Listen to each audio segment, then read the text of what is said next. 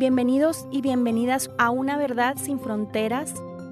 Podcast de conversaciones sobre el exilio colombiano en México que la Comisión para el Esclarecimiento de la Verdad, la Convivencia y la No Repetición de Colombia, en colaboración con la Universidad Iberoamericana, presenta. Este es un espacio de conversaciones profundas y cercanas con víctimas del conflicto armado colombiano en el exterior colectivos de colombianos organizados en México y organizaciones de la sociedad civil que tienen trabajo con población migrante, refugiada y solicitante de refugio. Tenemos el gusto de acompañarles Pablo Reina y Diana Silva. Es un gusto saludarles nuevamente en Una Verdad sin Fronteras, la serie de podcast de conversaciones sobre el exilio colombiano en México que la Comisión para el Esclarecimiento de la Verdad la convivencia y la no repetición de Colombia, junto con la Universidad Iberoamericana Ciudad de México, presenta. En esta ocasión, como en el resto de los programas, les saluda Pablo Reina y también Diana Silva. Bienvenidos de nuevo a este espacio, Una Verdad sin Fronteras, conversaciones sobre el exilio colombiano en México. Para mí es un gusto darle la bienvenida a Leonor Cortés, quien es una amiga muy querida, una persona que estimamos muchísimo como primera pregunta, Leonor, ¿podrías decirnos quién es Leonor Cortés? Bueno, yo soy una persona muy estudiosa y muy inquieta políticamente. Me fascina la historia, la filosofía, todo lo que significan los cambios y en realidad lo que es un ser humano, hombre, mujer, en el desenvolvimiento de sus actividades y de su historia para ubicarse correctamente en un momento dado del precisamente de la historia. Porque si eh, considero que si no estoy informada, como muchas personas están desesperadas y sufriendo demasiado por lo que ocurre en Colombia y en el mundo entero. Y a mí me gusta leer mucho y precisamente por eso, como conozco la situación de las mujeres en relación a todo un sistema que nos excluye y nos oprime, me ha parecido sumamente interesante porque en, el medio en que me he desenvuelto como profesionista, como académica, como activista feminista, he podido avanzar bastante para entender perfectamente qué es lo que sucede y los cambios que se están dando aceleradamente, porque así es la historia. Dialécticamente cambia todo rápido a veces más acelerado que otras. Y mi actividad activista, fundamentalmente ya me retiré de la academia, pero sigo desde la academia activista haciendo cursos, haciendo detalles, haciendo talleres. Estoy en, trabajando o participando en varias redes de mujeres, como es la red de mujeres rurales, promotoras rurales, soy promotora rural, trabajé también en el campo. Pertenezco también a la red de género y economía, es una actividad sumamente importante y en este momento más, dado que la economía está absolutamente en un colapso mundial y, y tenemos que ubicarnos correctamente cómo se va a dar un salto cualitativo en relación a un capitalismo decadente. Esta es mi actividad actual, hasta en mi propia colonia estoy a, través de, lo digital dictando talleres y dando cursos y hablando con la gente, todos mis vecinos. Estoy junto a la Universidad Autónoma de México, la Metropolitana, y aquí hay muchos maestros que trabajan ahí también. Entonces estamos en contacto con la universidad. Pues es un gusto, Leonor Cortés, que nos acompañes en esta serie de programas sobre mm, el exilio de personas colombianas en México, porque tu trayectoria, tu movimiento, tus estudios, palabra, pues es una referencia, una inspiración también y una, una manera de, de ir trabajando, de ir entendiendo lo que ha sucedido entre México y Colombia a través de las personas como tú que han tenido que venir a México, cómo han sido estos años desde que has llegado a México exiliada de Colombia, cómo ha sido el proceso en el cual has hecho también parte de tu militancia y tu lucha desde México para eh, la paz también, para conseguir la paz, para acompañar los procesos de paz en Colombia. Yo llegué a, de Colombia no exiliada, porque vine a hacer un curso en anestesiología pediátrica en el Infantil de México, con mi marido que era médico también. Pero en ese momento eh, muere mi, mi hermano mayor, que se llamó Julio César Cortés Bolívar. Él ingresó desesperado a la guerrilla porque lo tenía muy perseguido. El Estado colombiano no le permitía, él era médico también y una gente muy instruida, un marxista muy, muy comprometido. Y tuvo que huir a la, a la guerrilla, comprometerse más todavía en la lucha. Y eso no nos permitió regresar con mi marido y mis dos hijos muy pequeños por la persecución de que todavía más, no solamente por pensar diferente, sino por haberse comprometido en contra del Estado colombiano tan represivo y tan ortodoxo y, retrógrada. Y nos tuvimos que quedar aquí por la situación de mi madre fue allanada, mis hermanos perseguidos y nos dijeron no, no regresen, aquí no van a poder trabajar.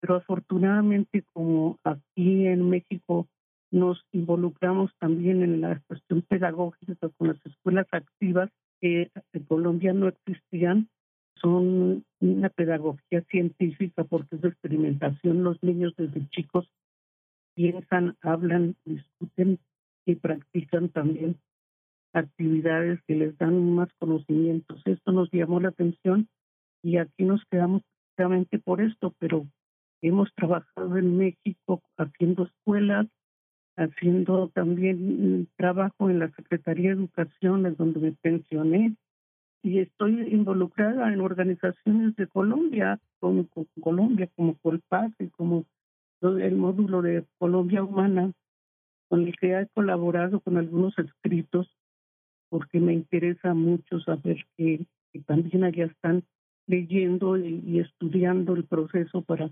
para ubicarnos mejor. Y en este momento, pues estoy en esa, colaborando con, con Colombia, pero también con México, dos países que están involucrados muy profundamente con la cuestión del narcotráfico y, y esto hay que analizarlo muy bien. Eso es, es, impresionante, ¿no? Cuando uno llega a un país nuevo como México y sobre todo con toda esa oferta cultural que ofrece, en este caso las escuelas activas de, la de las que nos hablabas, cuéntanos un poco de, de qué otras cosas te llamaron la atención, qué fue el contexto que encontraste en México cuando llegaste y si fue fácil insertarse en la vida cultural, en la vida social. Sí, en México pudimos abrirnos campo precisamente porque traíamos conocimientos. De todas maneras, me fue muy difícil encontrar la, la naturalización. El, Instituto de Migración me ponía muchísimas trabas. Me dijeron, no, no lo va a obtener y yo necesitaba obtener ese, ese documento para poder sobrevivir aquí bien.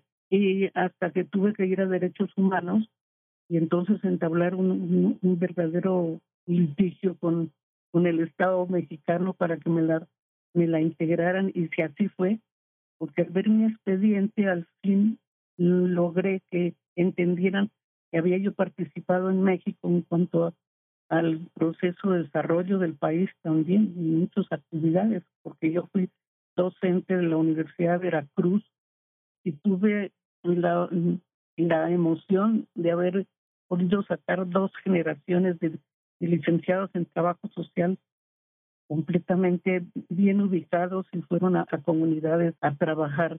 Y allí estuve como 10 años también trabajando, formando gente activa e, informada, marxistas, que dieron mucha facilidad para poder actuar en comunidades y ejidos lejos de la cabecera municipal, que era Minatitlán, en Veracruz.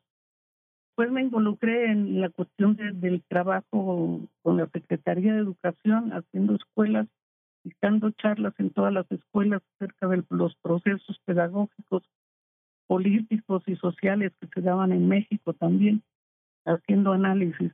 No, no, no he tenido descanso, verdaderamente ha sido muy emocionante lo que he hecho yo en mi vida.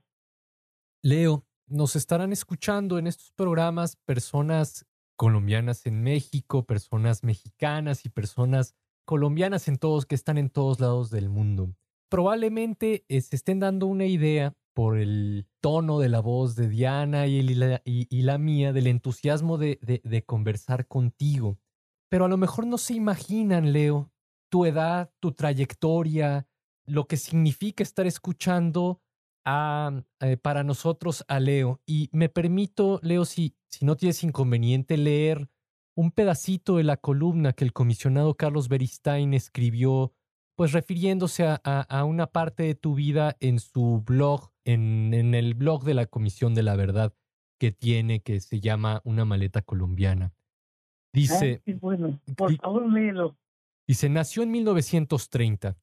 Hay veces que cuando preguntas la edad para poner algunos datos básicos en la ficha, tienes una perspectiva de toda una vida. Estudié medicina porque me impactó siempre el dolor. Cita el comisionado palabras de usted, Leo. ¿Cómo, cómo es ese impacto que también impactó al comisionado de, de, tu experiencia de vida, Leo, sobre el dolor, sobre la medicina, sobre seguir estudiando a los 89 años? Sí, ya no puede cumplir los 90 ahora en diciembre. Pues para cuando se publique esta entrevista ya tendrás 90 años, eh, Leo. Cuéntanos sobre este compromiso por el cual estudiar medicina y cómo al paso de toda esta lucha, de toda esta vida, de todo este movimiento, sigue siendo para ti importante organizarte, colaborar contra, contra el dolor. Nos comunicamos muy bien y nos identificamos por nuestras profesiones también. Él me hizo una entrevista muy bonita y claro que yo le conté de los casos que tuve que vivir en los hospitales, en las clínicas, con pacientes diversos, pero sobre todo con las mujeres. Me impactaba muchísimo ver el sufrimiento y, la, situación de la, de la salud, porque nosotras tenemos forzosamente que ir a los hospitales, atendernos con médicos, el parto, la menopausia, todo lo que anteriormente se vive de vida como mujer. Y esto me dolía mucho de ver mujeres que se suicidaban por tener el contacto con compañeros que le hacían llevar a esa situación de, desesperación, de no poder ella salir y entender qué les pasaba como mujeres en una sociedad patriarcal. Esto me impactó muchísimo porque yo di anestesia en Colombia, fundé muchas clínicas, fundé la clínica de Eduardo Collier Génico, y la Chapinero, en, en la clínica Bogotá, en Marley, en todas partes trabajé y era la misma situación, de todas las clases sociales, porque inclusive con compañeras mías habían tenido una situación muy difícil. Una se metió una aguja para hacer un aborto porque no soportaba a su compañero médico y se salvó de milagro porque le pusimos mucha sangre y tuvieron que hacer histerectomía. Yo le di la anestesia en Marley. Y así sucesivamente fue tan dolorosa mi práctica que decidí incursionar mucho más, no solamente en lo biológico, sino en lo psicológico y lo social porque de ahí parte, es, todo lo que nos sucede es reflejo de una sociedad injusta, desigual, excluyente, que domina a las mujeres, los hombres, y esto hay que arreglarlo a través de la educación, y a eso me he dedicado también, a crear conciencia en los varones, ¿no? Los cuidados, porque se atreven a, a no solamente no solamente dañarnos psicológicamente, sino también eh, socialmente. Y esto eh, eh, ha llegado hasta el feminicidio y esto es insoportable. Entonces es necesario seguir actuando hasta el último momento de la vida para que no se soporte más esa situación. Esto tiene que cambiar. Y en Colombia tendremos que dar un salto cualitativo ya, un nuevo comienzo de otra sociedad en donde las relaciones humanas sean diferentes diferentes, completamente diferentes, y que pueden abolir las clases sociales mejor, porque en Colombia sucede eso, la hegemonía de una clase hegemónica prácticamente opresora y explotadora del trabajo de, los seres humanos, tanto hombres como mujeres, porque a nosotras nos, nos eh, explotan doblemente con el trabajo doméstico no remunerado y hay un desgaste y hay una situación humana de dolor siempre. Y esto para mí fue impactante. Yo creo que es por mi familia, porque todos mis hermanos fueron médicos, dos, y, los dos eran sumamente comprometidos también social y políticamente y, hasta llegar a la guerrilla y, lo que lo que escribió mi hermano y como lo veía yo también actuar me di cuenta de que no es posible el dolor poderse solucionar políticamente económicamente desde otro punto de vista con otras relaciones sociales de producción con otra forma de relacionarnos los seres humanos.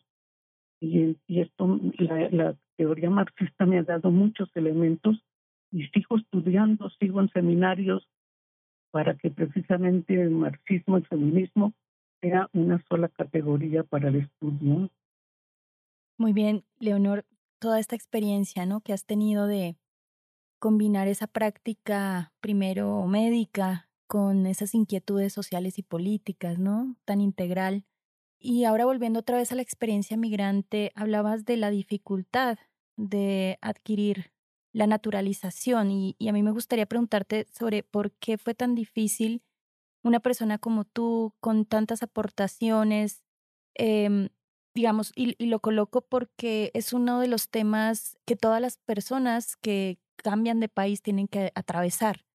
Entonces, a mí me gustaría que nos contaras un poco por qué fue tan difícil en tu caso y cómo lo lograste, cuánto tiempo pasó para que lo obtuvieras. Por lo menos 10 años estuve batallando para que me dieran la posibilidad de, tener aquí la, naturalización. Pagué abogados, iba al Instituto de, de Inmigración y la directora siempre me dijo, no, no la quiero ver y no se le va a dar. Yo le preguntaba, pero ¿por qué? A través de otros funcionarios. No, el, expediente está digitalizando. Bueno, cualquier cualquier excusa me daban para no entregarme el documento. Hasta por fin encontré un, funcionario recién llegado que, fui, hablé con él y entonces leyó un expediente que era gordísimo y dijo, eso es una injusticia porque usted ha trabajado por México mucho y ahora sí yo tenía que viajar a, a Suiza a ver una hija que iba a tener un bebé y yo necesitaba urgentemente viajar, pero me, me estorbaba precisamente el, documento que no era de, para el documento migratorio, no era naturalizada y me quitaban tiempo. Entonces, este señor, muy atento, hasta me dio una carta de felicitación por todo lo que había hecho yo en médico en México y estaba haciéndolo.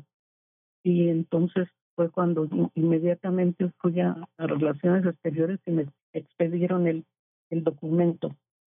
Pero, pero sí, yo creo que era precisamente todos los antecedentes familiares porque era lo único que yo tenía en contra, ¿no? De que mi hermano había ido a la guerrilla, de que el otro también, pero no, no tenían otra más, otra, otra disculpa, pero pues para ellos era muy importante, ¿no? Porque también habían funcionarios muy conservadores, así como encontré uno que, que sí se dio cuenta de que era valioso mi trabajo. Leo, y en 2017 se crea esta comisión para el esclarecimiento de la verdad, la convivencia y la no repetición, pues tratando de darle cauce pacífico a mm, un conflicto larguísimo que ha sufrido Colombia. ¿Cómo vives tú? ¿Qué, qué, piensas de este proceso de, de la Comisión de la Verdad de Colombia? ¿Cómo lo ves desde México, desde todos estos estudios, desde el conocer a la comunidad colombiana en México? ¿Qué horizontes le ves a la Comisión de la Verdad? ¿Qué posibilidades? ¿Cómo lo ves, pues, Leo? La Comisión de la Verdad tiene una función sumamente importante y muy loable. Siento con toda la sinceridad del mundo que le falta filosofía, ¿no? Para poder hacer la entrevista desde mucha más profundidad, porque no es solamente la narrativa de la, de la tragedia que nos ocurrió, sino también como que dar una luz para que las personas relacionen con, la situación del, gobierno, del Estado colombiano, porque esa es la contradicción, ¿no? De, clases sociales, una clase que se cree prácticamente de sangre azul, porque son dinastías que pasan de una, una generación a otra con los mismos apellidos y, y, y son terratenientes dañan el país por, su capitalismo neoliberal absurdo, inhumano, y, no se dan cuenta de que los la, clase trabajadora de Colombia, que somos todos, nos, nos excluyen del trabajo, no permiten que nos desarrollemos con mucha dificultad. Los que hemos estudiado o los hemos tenido que, que tener mucha, mucho trabajo nuestros padres para poder darnos educación. Entonces yo creo que es necesario un análisis más profundo de las relaciones de clase y de las luchas de clase para poder entender exactamente cuál es la diferencia de tener una, una clase social y, y no, no fácil, sino después de explotar y, degradar a los seres humanos, deshumanizados, completamente deshumanizados. aquí encontramos una señora diciéndole a la minga, váyanse, ustedes son ignorantes, ustedes no tienen por qué estar aquí. Entonces, ¿qué le pasa a esa señora que no se da cuenta de qué, de, de, de quién es como ser humano? ¿Por qué trata a los otros seres humanos como los que no valen la pena, como una profobia verdaderamente enfermiza? Es decir, que es necesario que la gente llegue a la verdad discutiendo desde muchos puntos de vista para encontrar cuál es la situación social y económica de cada, de, cada clase, desde, el punto de vista desde que nació, porque si se nació pobre, tendrá que morir pobre y, sin, ninguna, ningún derecho humano. Por esto que yo siento que es necesario que estudiemos más, que leamos más para poder entender todos estos procesos y tenemos teoría cómo aclarar. Afortunadamente, tenemos en este momento filósofos contemporáneos como Raya ya que yo la quiero mucho porque es una filósofa que me ha dado muchas oportunidades de entender y de ubicarme correctamente en este mundo que me tocó vivir y del que estoy muy contenta porque lo entiendo y lucho por cambiar las cosas. Eres toda una inspiración en ese sentido a mí me gustaría escuchar, por ejemplo, cómo ves el papel de los, de las, de los colombianos y colombianas que estamos en el exterior. O sea, cuál es nuestro papel en ese cambio que se necesita, en ese cambio que queremos, ¿no? Porque queremos un país en paz. Entonces, desde tu punto de vista, ¿qué podemos aportar desde afuera? Y es muy interesante la pregunta porque eso me preocupa mucho que nuestras organizaciones, que somos activistas, pensadores, hemos llegado también a la academia y hemos pasado por la universidad, no nos preparamos y no nos, no nos actualizamos, actualizamos en, la teoría política y la filosofía de la liberación, por ejemplo, ¿no? Entonces, e, ese, esa, e, esa función de organización es una muy delicada porque necesitamos orientar también organizaciones estar con los de abajo, no quedarnos en la academia, sino estar con los de abajo, con las de abajo, para poder hacer entender cuál es este proceso que se está dando dialécticamente, porque la realidad se mueve de esa manera, contradicciones con contradicciones.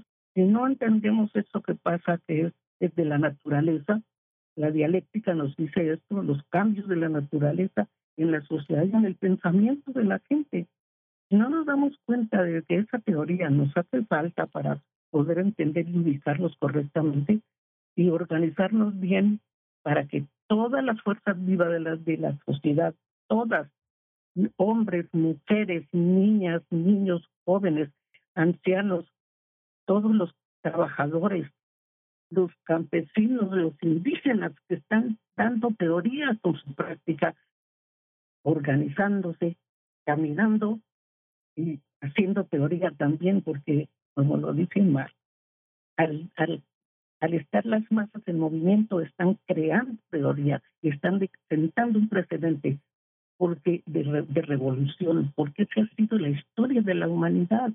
La humanidad no se ha quedado quieta en una, en una sola estancia. Los modos de producción han sido diferentes y, han, y ha variado, porque hombres y mujeres hemos hecho culturas y civilizaciones eso es necesario entender que estamos en un proceso de gestación y de transición, de que, la, el capitalismo ya no nos sirve. Definitivamente es destructor de la naturaleza, de seres humanos, de conciencias, de empobrecimiento inhumano. Entonces el humanismo nos tiene que hacer entender y atraer a la gente a aplicarle. Los pensadores activistas con los que se están movilizando, el pueblo se mueve, con ellos hay que hacer una unidad y entonces entre todos tener fuerza suficiente para terminar con ese sistema y dar un salto cualitativo y esto pasar a la historia como capitalismo degradante. Leonor, una, una pregunta en relación a, toda la experiencia, porque es la primera vez, y esto es importante decirlo y, y comentarlo con nuestros oyentes, es la primera vez que se está documentando el exilio colombiano eh, en, esta magnitud que se está haciendo en este momento. La Comisión eh, de Esclarecimiento de la Verdad está presente en 23 países. En Colombia es poco lo que se sabe sobre el exilio, sobre la migración colombiana al exterior. Y es poco también lo que los países de recepción saben sobre este fenómeno. Eh, sin duda tenemos hacia adelante un gran desafío porque, por un lado, vamos a tener un informe, pero necesitamos que nos escuchen en México nuestros sí, nuestros eh, compañeros, compañeras, eh, las personas con las que convivimos, ¿cierto? Sí, claro. Y en Colombia también, porque en Colombia muchas personas consideran que quien sale se va por placer, ¿no? El viaje de placer, el viaje de la vacación. Entonces ahí tú qué, qué luz, qué, qué, qué consideras que debería eh, tenerse en cuenta? Mira, me parece lindísimo porque he estado yo yendo al consulado y he hablado con los cónsules y les he explicado, les he dicho por qué Colombia es una unidad, es un país, por qué estamos enfrentados y por qué están matando colombianos. Ese sistema, por qué ustedes no, no nos ayudan a aclarar esta situación allá y que ya le paren, y que no es justo de que hablemos, el diálogo es fundamental. Y me han dicho, tienes razón, Leonor, tienes razón mis compañeros colombianos me han dicho, ¿por qué vas al consulado? No, no tienes por qué estar allá. Los depredadores son los matarices. ¿Cómo se te ocurre? Y yo he, dicho, es precisamente con ellos con quienes tenemos que discutir y decir por qué hay esa diferencia tan grande entre seres humanos. Eso se tiene que acabar, porque es una injusticia. Eso, eso tiene una, una explicación sí la tiene. Tenemos teoría para explicar y con todos los compañeros, afortunadamente el consulado permite hacer talleres de discusión. No sé si te gustó el último taller en que estuviste. Sí, me parece un, gran, un buen espacio. El espacio maravilloso y las psicólogas, porque además la Argentina es también exiliada ella entiende perfectamente. Entonces, hemos hecho talleres ahí maravillosos, donde yo hablo con claridad todas estas cosas a los colombianos y las colombianas que asisten al taller, porque para que nosotros entendamos perfectamente qué fue lo que pasó, por qué tuvimos que salir, por qué nos están matando, como el, el, el, el, el grito no puede ser que sigamos en esta situación. Hay que reunir todas las fuerzas para contrarrestar esa fuerza negativa y volverla positiva, para poder entender. Y, los colombianos ahí que van a los talleres, pues me oyen, me escuchan y yo he escrito cosas y el, y, el cónsul dice que sí, que me lo publican. Entonces es necesario también que dialoguemos. El diálogo, la comunicación y el intercambio de ideas no la exclusión de la muerte, del contrario, porque tiene que haber seres humanos que piensan diferente. No puede ser que nos uniformemos y que todos pensemos lo mismo. Entonces los, los piensan de una manera, están ubicados en una realidad diferente a la nuestra que no pensamos así. Pero entonces podemos aclarar las cosas. Podemos pensar diferente, sí, pero ponernos al fin de acuerdo, decir, bueno, tenemos derecho a la vida, tenemos derecho a todos los derechos humanos, tenemos derechos humanos todos y todas. Esa diferencia de clase, estrato social, ¿por qué se tiene que dar eso? Eso fue artificial, eso no nació con la humanidad. Se han dado el trabajo intelectual y el trabajo manual, el trabajo doméstico y el trabajo de los hombres afuera, público. Es decir, han habido divisiones que no tienen sentido y que hay que cuestionarlas. Esa, esa división del trabajo de, de, de, género es, es, sumamente difícil y ha, propiciado que nuestro trabajo se denigre y, nos humillen porque no somos las trabajadoras de, producción de mercancías, pero estamos produciendo vida y estamos produciendo bienestar, estamos produciendo con afectos otro tipo de relaciones. Y eso es lo que hay que cambiar. Todas las relaciones humanas tienen que ser distintas. Termina el comisionado Beristain el texto que está inspirado en, en tu movimiento, en tu vida, Leonor, eh, diciendo, el dolor sigue siendo una referencia en su vida, también cuando analiza la política. Hay una Colombia de gente muy sufrida y otra a la que el sufrimiento de los demás no le importa. El problema no son los ascaris, es la pobreza, y no es la anestesia, sino la insensibilidad. A los 89 años sigue estudiando dos horas al día desde su exilio en México. Para ayudarnos a comprender, dice que se necesita teoría para entender las cosas que hay que cambiar. Leonor Cortés, ha sido un gustazo enorme conversar contigo para este episodio de Una Verdad sin Fronteras. Muchas gracias, me encantó la entrevista y qué bueno que tuve la oportunidad de expresar tantas cosas que me hacen llorar, pero me emocionan. Porque hay que cambiar en Colombia, como a México también. Y aquí estamos trabajando. Así es, Leonor, necesitamos mejores horizontes para no solo nuestros países, porque son nuestros países ambos, sino también necesitamos nuevos horizontes para el mundo. Exactamente, el mundo tiene que cambiar, es hora. Y tú nos inspiras. Llegó, la hora.